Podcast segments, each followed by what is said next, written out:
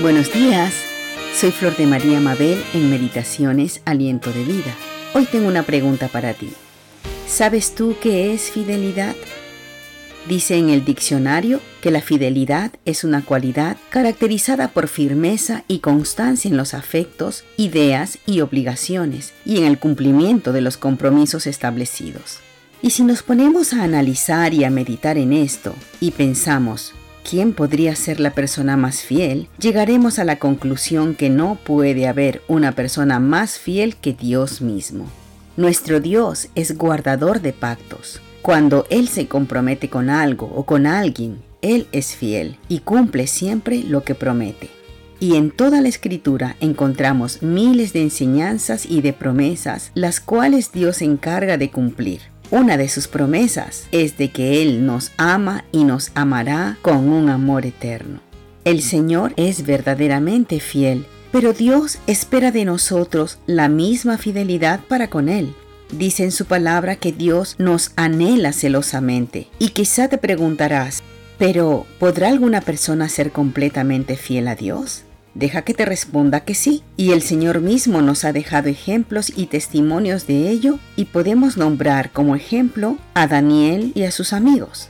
Vemos en el libro de Daniel capítulo 1, el verso 8 y 9, vamos a leerlo. Dice, y Daniel propuso en su corazón no contaminarse con la porción de la comida del rey ni con el vino que él bebía. Pidió por tanto al jefe de los eunucos que no se le obligase a contaminarse. Y Dios hizo que Daniel se ganara la simpatía y buena voluntad del jefe de los eunucos. Más adelante en el capítulo 3 vemos que también los amigos de Daniel en su fidelidad a Dios prefirieron ser echados en el horno de fuego antes que postrarse para adorar la imagen o estatua que Nabucodonosor había mandado a hacer para que todo el pueblo le adore. Ellos fueron echados al horno de fuego, pero vemos que el fuego no pudo dañarlos porque Dios los protegió.